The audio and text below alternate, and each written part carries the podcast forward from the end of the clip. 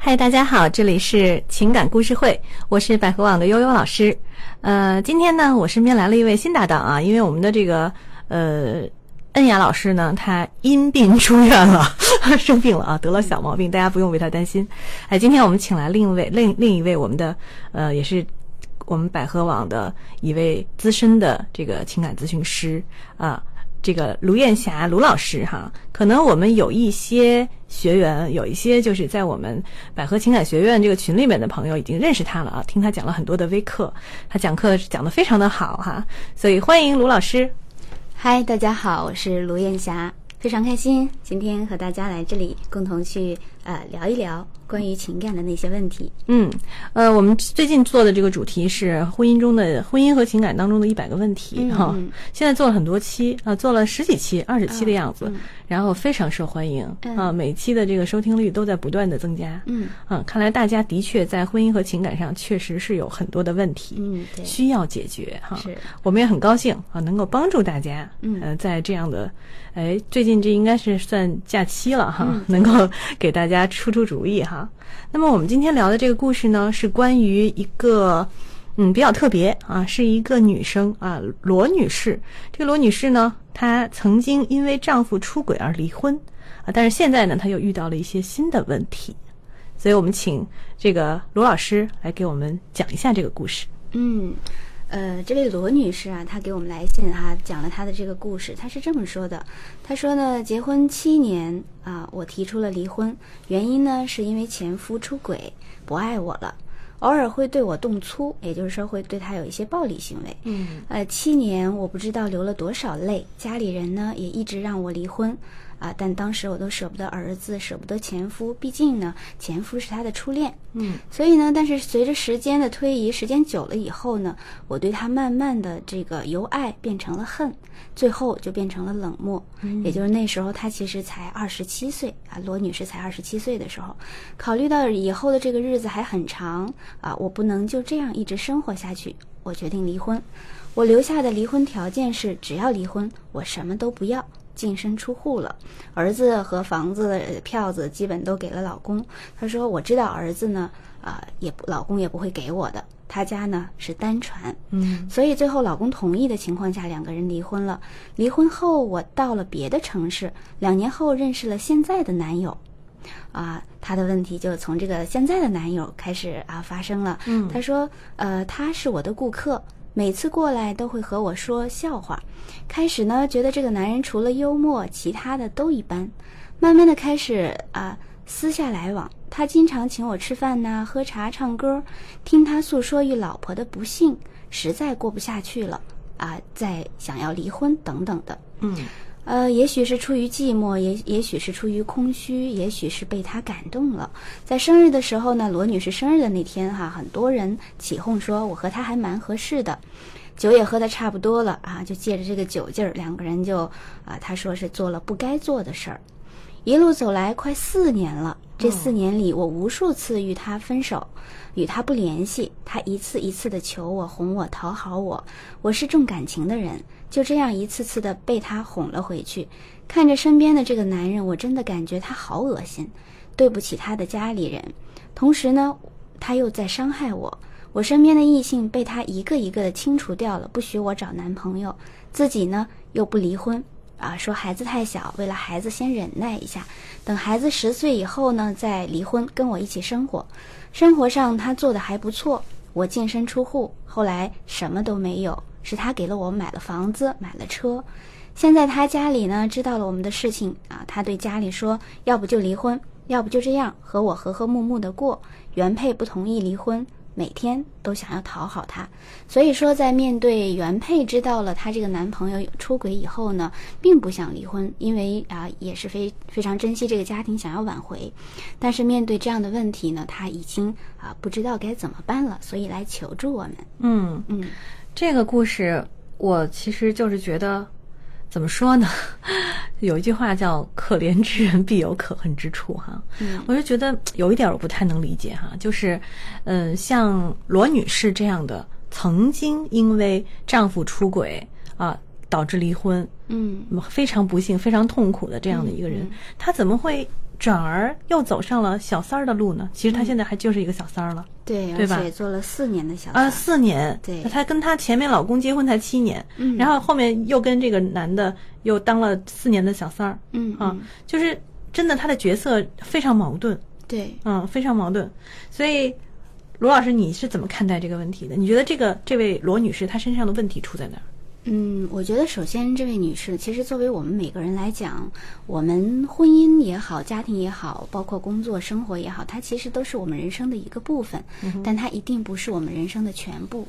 呃，但是虽然不是全部，但它恰恰是我们人生非常重要的一个底子。而这位罗女士呢，我觉得她是在她的人生当中，并没有非常清晰的了解她自己到底想要什么样的生活。嗯所以，因为没有尝试，没有从来去思考过自己想要怎样的人生、怎样的生活的时候，就面对不同的生活，就是浑浑噩噩的去过日子，嗯并没有因为自己一次婚姻的这个挫败而在当中去做一些呃呃抉择之后的一些自我成长和提升，对也没有为了自己的这个呃选择离婚之后的新的生活去做一个规划，嗯因为我们无论是选择结婚啊、跟一个人走到一起，还是选择跟一个人走不下去了离婚，我觉得我们都是基于爱自己的一个角度。嗯，那这位女士呢，她在离婚之后去选择了作为第三者的这个角度，因为她应该深受第三者之害。对，反而她现在又将自己陷入第三者的这种困境当中，去陷入这种这种感情里去破坏别人的家庭，她都没有说去思考过这些问题。嗯我觉得在这个部分呢，她对于自己到底想要什么，以及她自己对于未来的这个幸福生活的规划和自我成长的部分，是完全没有思考过的。对，从我的角度哈，我比较实际哈，我因为我们会面对一些非常实际的问题，嗯我就会觉得，其实您刚刚说的非常对，她其实在这点上非常的幼稚。嗯您看，她从婚姻就是从第一段婚姻出问题的时候开始，其实就已经犯了很多的错误，嗯比如说，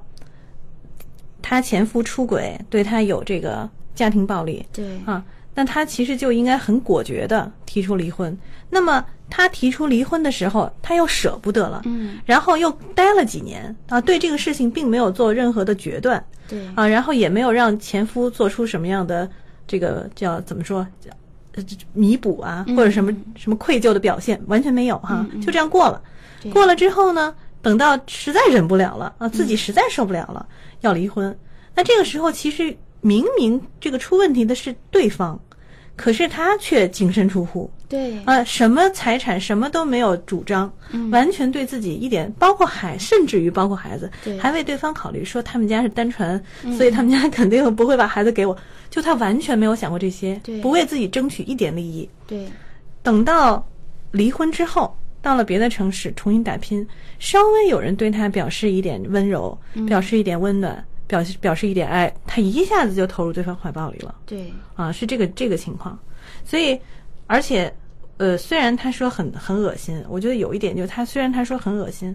但是呢，对方又对他又因为对方给他买了房啊，买了车，对，啊，他生活上好像又有依赖，是我们讲一段感情之所以会维系，有的时候可能在我们外人看来，百分之一百个人都会觉得他你们两个人不合适。但是面，我相信这位罗女士，她身边的朋友一定会劝她要尽快分手什么的。她呃维系了四年多，但是。一段感情，不管外人看来是怎么样的，对她自己来说，一定是在这个人身上，她能获取到她想要的一些诉求。嗯，那举个例子来说，就像她之前虽然老公出轨，老公打她，但是她也是有一定的诉求的，有感情直到对，嗯直到最后她觉得，哎呀，我都已经变到恨了，甚至冷漠了。我觉得我的诉求已经仅有的那段对于情感上的需要已经没有了。嗯，所以啊、我决定要去离婚。那在这个时候呢，其实她是一个不懂得去爱惜她自己的人，就是另一半也是通过你爱自己的方式来去给你一定的互动和爱你自己的。嗯所以在这个部分的时候，当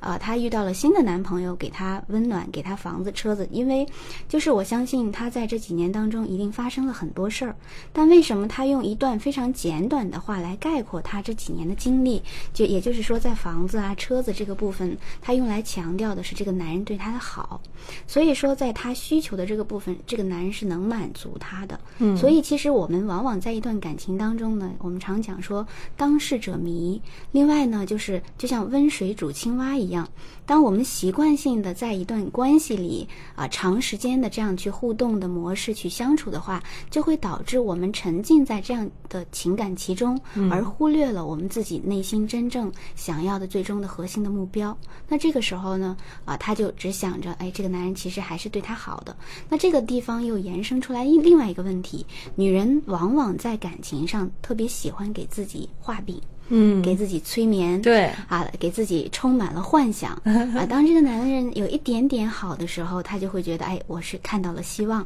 那再给他九十九点不好的时候呢，他又开始啊伤心、受伤、难过，不知道该怎么办。嗯，所以总是在这样啊停停走走的过程里，他也说了哈，我们我们屡次分手，对啊，但是对方斩断了他所有一切的这个呃交往异性的关系这的个种，太可怕了啊圈子。对其实这也是一种选择。嗯如果你不愿意，对方怎么能做到这些呢？嗯，所以还是基于你给自给了对方这样的一个呃机会，给了对方这样的一个权利。他是不断的在接受这种不公平的对待，嗯对对包括之前，嗯包括现在，嗯，然后现在又面临了一个更大的问题哈，这个嗯，交往了四年之后，她还是挺希望这个男的能离婚哈，嗯嗯但是这个男的家里知道了这件事情之后，这个原配坚决不同意离婚，嗯啊，还每天讨好她的老公， 嗯然后，当然，这个男的也给了她一些谎言，比如说说，哎呀，十岁了，孩子，嗯嗯呃等孩子到十岁了，我们就会离婚对对。但是不可能的，人家要离的话，现在就离了。对，其实、呃、这不是买期货对啊对对，因为我平常也会接待很多这个咱们百合情感学院的一些呃做挽回的一些客户，也会嗯遇到这种像、呃遇到第三者呀，然后这个男人从中甚至还遇到他出轨了之后，在外边又生了一个孩子。嗯，你是怎么来分析？嗯呃，就是原配，大多原配原配其实都不愿意离婚嘛，对，他们的心理的。对，一般情况下，就是面对出轨，女人的第一反应就是我不会选择离婚。嗯，因为当男人在长时间出轨的时候，他会对家有一些愧疚感。嗯，所以在回到家之后，他肯定会基于各方面的这个啊补偿心理来给到妻子一些补偿。嗯，呃，也就是说，其实我们这个问题又延伸到男人和女人的这个思维差异了。嗯也就是当一个男人遇到一个女人，她比较啊、呃漂亮啊喜欢的时候，他只会想到一二三，也就是说我跟这个女人发生点什么。嗯但是女人和男人的不同呢，就是他不仅想一二三，他还想四五六。嗯，可能还想所到以说一百了。对，嗯所以说他会想的更多，甚至想将来、想未来、想长长久久。嗯，所以基本上啊、就是像我们这个案例这样的，可能这位先生在最初的时候，面对长时间的这种，呃，婚姻已经走向亲情的这个阶段，当他发现一个女人啊、能带给他全新的这种激情啊啊热情啊，那他就觉得这就是爱情了。其实每个人在面对生活的时候，尤其是经历多了以后，面对他的自己的婚姻家庭，啊，每天柴米油盐也会有争吵的时候，觉得这个妻子已经不完美了。嗯，那但是人活着，我们总总都是会想要追求完美的这样的一段关系或者是一个伴侣。那在这个时候遇到这样的一个人的时候，他就会容易去陷入到这个情感当中，然后会觉得，哎，我找到我的真爱了。嗯，然后他就会啊、游离在两个女人之间。嗯，而这个时候基本上男人在出轨的时候，基本上都没有选择想过要离婚的。嗯嗯你说的这一点呢，就是可能在我看来，就是我会想的更现实的，从会、嗯会从更现实的角度来分析这件事情。我因为这个案例里面还存在。他们在一起四年了，这男生男人出于一种补偿的心理，嗯嗯给了他买了车，买了房，对吧？对对但是从另外一个角度来讲，我是不单以这个最大的恶意来判断一个人的。嗯嗯我认为，其实恰恰就是因为他做了这么多投入，对反而更不愿意跟他分手。是因为这实是际肯上定的他们俩在一起四年了，嗯你要说也其实也到了一个对有疲惫的时期了，对嗯而且这个两人闹来闹去啊，他肯定是因为我给了你，给了给了你给了你车，给了你房，甚至还给了你礼物钱啊，这些肯定我们就不说了啊，对这些都有，所以我做了这么大投入，你有什么理由要离开我？啊对嗯你不能这么轻易的离开我，所以这个男的才做出一些行为，比如说，这个把身边的异性一个，把这个女孩身边的异性一个清除干净啊，对他让她处在一个被被包养的那种环境中是是哈，嗯所以，然后对于妻子就更不用说了。对你想，一个男人对家庭的投入，那个成本不嗯那比应你这该是车、更比这房要多得多对对对，嗯可能都是几套车、几辆车、几套房，嗯还有孩子。嗯所以，从利益的角度来看，大多数男人也都不愿意离婚。对，嗯，啊、因为你想，他能给这个女人买车买房，那可想而知，他的家庭的这个对共同的经济对啊体还是不错的维系肯定是更多的。对，嗯所以像这种情况，呃，我们给这个女士一个建议吧，看看给这个罗女士，嗯什么样的建议？呃，我觉得作为罗女士自己来讲，首先呢，就是呃，这么多年以来，她都属于一个内在比较空洞的一个状态，也就是说，没有自己，嗯她不知道自己想要什么。我觉得就是经常我对我们做呃挽回的这些客户啊，或者是遇到这样情况的客户，我经常呃也会讲，就是抛开一切，我们基于自己人生幸福的角度出发，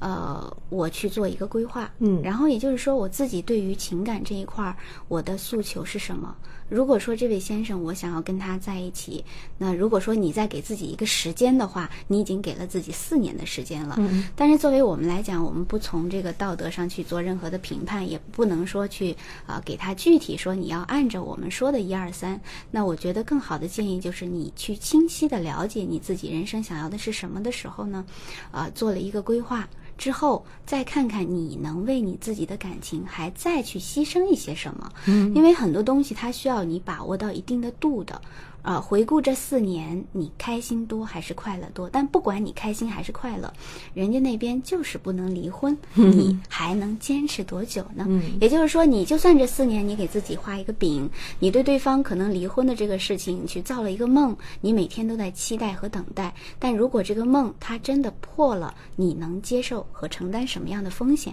你还能维系多久？所以我觉得，呃，可以尝试性的去给自己做一个规划之后，问自己想要什么，然后也同时为了自己的选择去学会负责任。呃，因为我们整个故事讲下来以后，我们看到。呃，这个罗女士，她就是带着一种受害者的心态，嗯来去生活的。对，一直非常的被动，对啊，然后还抱怨挺多。对其实如果换一个角度来看，人家已经觉得你得了便宜又买乖了嗯哈，对会有这种感觉。是啊，你没有损失什么呀？是啊的，啊嗯，就是不管怎么样吧，这段感情不管以什么样的方式而存在，就是很多时候，呃，在面临如果说两个人要分手的时候，啊，他会觉得曾经这个男人到底是不是真的爱我呀？会陷入到很多的这种情绪当中。嗯，那也希望这位罗女士，如果真的有一天是朝着这个方向走的，你能相信，不管怎么样，人生当中啊、你们共同度过了，共同陪伴了这几年，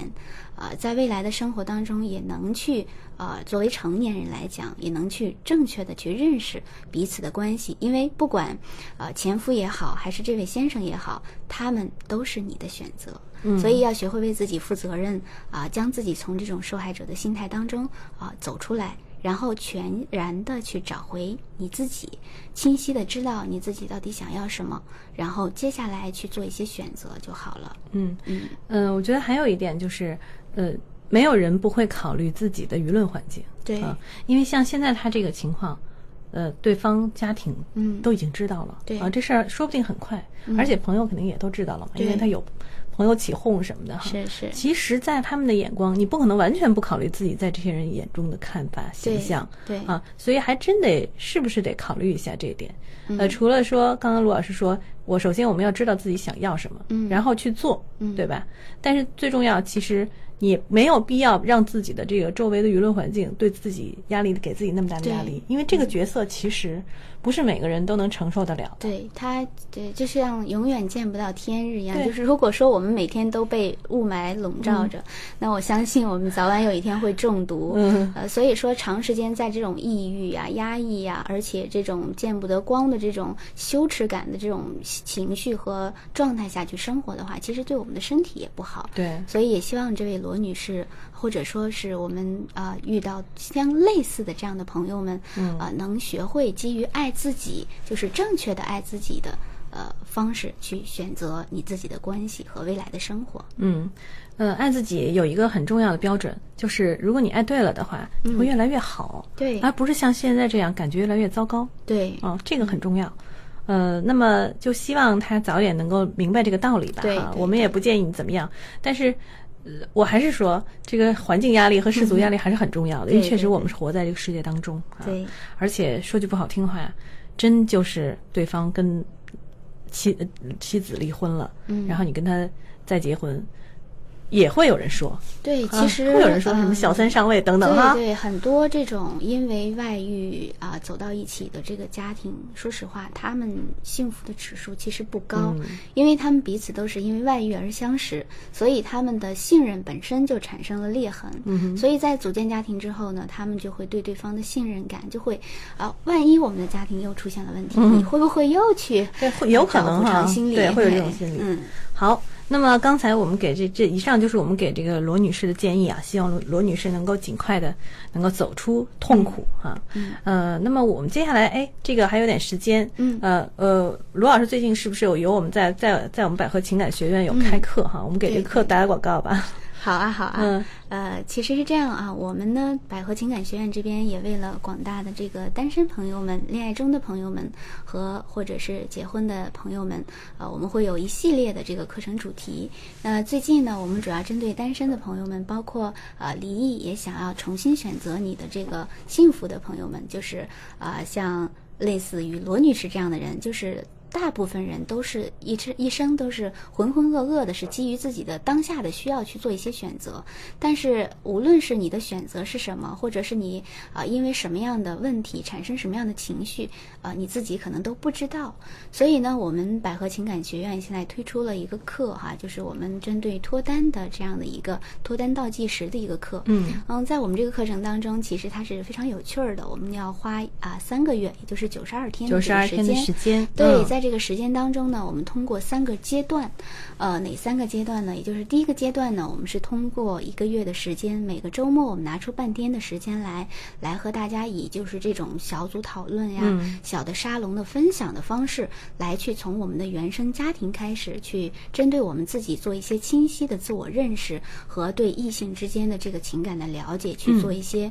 啊、非常好的互动，嗯啊、学习，嗯。那接下来第二个阶段呢，就是我们要针对每一个参加沙龙的人，我们都要为他去量身定制一个一对一辅导的一个咨询的这个择偶规划的咨询，嗯，包括情感规划的咨询、婚姻啊婚姻当中的以及恋爱的，我们都是可以做的。嗯，在咨询过程当中呢，我们会非常清楚的去了解到每一个人，就像这位罗女士，为什么她会在选择了在情感当中遇到了这样的两个男人，嗯那我相信一定是有她生命当中背后的一些原因的。嗯，所以在这个过程当中，我们通过第二个阶段，清晰的去帮她去做一个正确的梳理，然后给她去制定一个全新的学习成长的一个计划。嗯然后在第三阶段呢，就非常好啊。第三阶段呢，呃，针对我们这个单身的朋友们，我和我们会给他出一个非常呃细致的这个呃情侣画像。嗯那这个情侣画像，可能有的人会觉得，哎，那你们这个还挺奇妙嗯的，就是我们这个情侣画像真的是可以，就因为这是我们公司的一个呃非常研制出的对一一个个特殊新的系新统系统嗯，他通过这个系统呢，也能特别知道、清晰的知道，哎，你的伴侣啊，嗯他应该是什么啊样的对对对，嗯具备是气什么质啊样的谈吐啊对啊对对，甚至啊，你们能在哪儿认识，什么时间认识，什么时间认识啊啊这个都可很以神预奇测出来。对嗯对对，而且啊，我们这个确实是有成功案例的，嗯之前也通过这个软件，因为我们百合网也一直在为单身的朋友们去选择合适的另一半嘛，嗯，所以这个也是非常好的。通过这个三个月的体系化的这个服务，包括有线下的这种小组的沙龙啊，线上的互动学习啊，通过提升我们自己的啊不断的学习成长的这个能力，来带给我们自己呃有一个全新的认识。嗯，所以呢，啊、就是这样，也实际上在培养的是我们的两个能力，一个呢就是我们的选择的能力，第二个呢就是我们爱的能力。嗯就像这位罗女士，她如果会选择的话，她一定不会选择后边的这个人，因对，为一定不会。呃，嗯很多人在选择的就是你如果选择比努力更重要。嗯如果说你有爱的能力，但是你选错了人，你把所有的爱都给了这个错误的人，那最后就导致你自己遍体鳞伤。，对，其实现在更多的单身人士，嗯他们不是没谈过恋爱，对他们有的谈的很多，对但是都是人不对。对，所以在选择这个部分是存在着很大的一个问题。嗯所以咱们这个课程很重要一点，就是告诉大家应该选择什么样的人。嗯对、啊，对，所以那这个课程我们现在是准备什么时候开始上线呢？呃开始我们嗯哦，我我有一个小问题，就是呃，刚才你说第一阶段有这个线、嗯是线下的部线下的课程对吗？那么这个第一阶段线下，如果比如说我是不是北京本地的，嗯嗯我是外地的，应该怎么办呢？呃，其实我们也有考虑到，如果是外地的话，我们可以实现一些这个远程啊、呃直播啊、嗯在线啊这种听课方式。其实可以，呃，除了他没有在现场和我们这个互动以外，实际上他就相当于在我们的现场了，嗯对就是在空简间单说，上就是我们用一些技术手段，对对对呃把我们的课程直播给你，而且你对还可以参与进来。是的，嗯是的，所以这个就是还是很有意思的一个课程哈。嗯对呃我们我最近也有接触一些朋友，他们别觉得比较神奇的就是对这个情侣画像这个部分对很好奇。对再有呢，中间罗老师可能他们还会安排一些小组的这种模拟，嗯比较模拟角色模拟和对换位思考，因为对其实恋爱中有很多问题都是因为没有换位思嗯换位思考造成的。对，嗯，说到这儿，其实我还有一个设计和考虑，就是我们现在很多单身的朋友们，他们可能这个认识异性的渠道，其实相对来讲还是比较闭塞的。嗯，好多人可能会注册我们百合网哈、或者啊会通过其他方方面面，包括亲朋好友介绍，呃，但是这些渠道毕竟是有限的。比如说通过网络，有时候他们可能会有一些顾虑，说我要需要花很长时间去了解。嗯，那亲朋好友介绍呢，会考虑到，哎呀，我万一不合适，还要顾及亲朋好友的面子，其实太浪费时间。所以呢，我们在这个小组的设计的时候，我们也有一个环节，就是尽可能的希望，呃，我们在啊、我们百合百合情感学院当中的学员，我们每一个学员都会成为你的红娘，嗯，也都会成为你的教练和伙伴、搭档，甚至你们当中如果真的是遇到了合适的这个异性的话，啊、也有可能去牵手成功。嗯，所以我们要打造的不光光是一个哎学习，更重要的是也是一个圈子。嗯我们通过这个圈子呢，啊、建立一个诚信的渠道，然后让我们每一个学员都会将他身边的朋友啊、同事啊、同学呀、嗯单身的啊、引荐给我们所有的这个其他的合适的学员。对我相信这样的话，啊、诚信度相对来讲也会很高。嗯，嗯相当于是，比如说你做了呃注册了百合网，你可能就认识了一堆人哈。嗯对但是如果你要是参加了这个课程之后，你可能就认识了更多的已经得到提升的人。对呃，这个是不一样的。对对 对嗯，好，那么我们今天那这个课程，反正现在开始报名的方法比较简单哈，嗯就是关注、呃，您可以关注我们的百合网百合网情感学院啊，百嗯合网情感学院我们这个订阅号，然后在后台可以呃这个向我们提问。获取你就说我想要这个课程资料之类的嗯对之类的话都行啊，嗯然后我们就会把这个课程的资料推推给你，对啊或者说就点“课程”两个字嗯就可以了。呃，这样的话，相关的资料就给到你，然后就你也可以详细的看一下。对对啊对，因好，为呃还有三分钟哈，啊我自己没事儿 说话啊哈。因为我呢一直是从一一年啊一零年开始就接触这个幸福学嗯啊，到一一年一直在这个婚恋市场做了这么多年，嗯，所以基本上都还是一些给到大家都是比较实际和实践性比较强的对实用性比较强的。他们只要看一下我们的那个课程资料，就会知道非常详细嗯，嗯，对非对常对详细。，好，嗯，好，那么我们今天的节目就到这儿哈，然后也感谢罗老师，然后谢谢大家，再嗯谢谢见。大家，再见。大家好，我是百合网情感医院资深情感专家苏瑞。我擅长的方向是情感咨询、亲密关系。如果您有相关的需求，可以拨打我们的热线电话四零零幺五二零五五六。